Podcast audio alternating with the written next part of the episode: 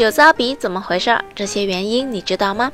听众朋友们，大家好，欢迎收听今天的三九健康科普，我是主播香鱼。酒糟鼻俗称红鼻子，在医学上又叫做玫瑰痤疮，是一种发生于鼻部，以局部红斑和毛细血管扩张为主要表现的慢性炎症皮肤病。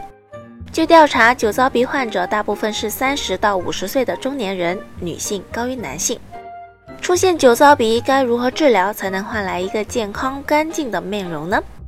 一般根据病情严重的程度，可以选择不同的治疗方案。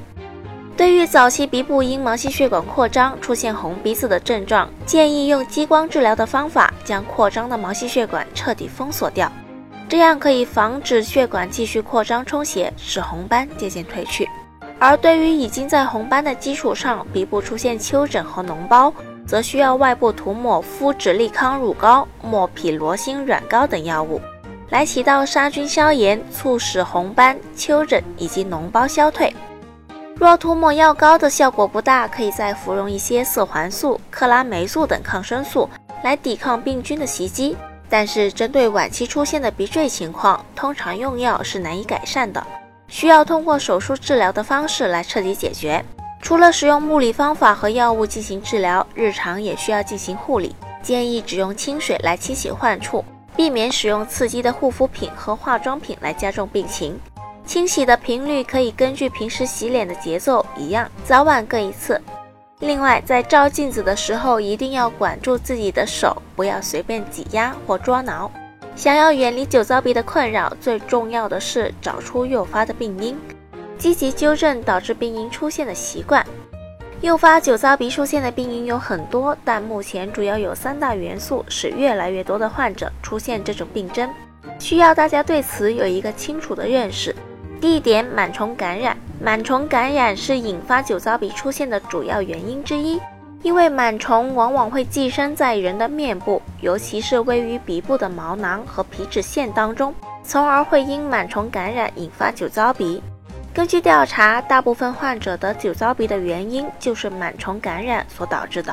因此酒糟鼻又叫做螨虫性皮炎。面部出现螨虫寄生，除了没有定期进行脸部清洁，跟我们平时不勤换洗毛巾、被套、枕头等物品也有很大的关系。因为这些物品跟脸的接触频繁，而长期不换洗，就会容易滋生螨虫，从而容易寄生在我们的脸上。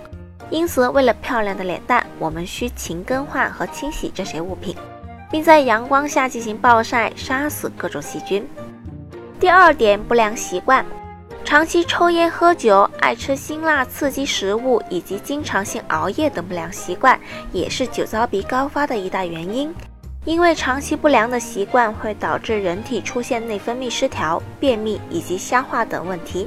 从而引发和加重血管神经调节紊乱，刺激血管扩张，导致酒糟鼻。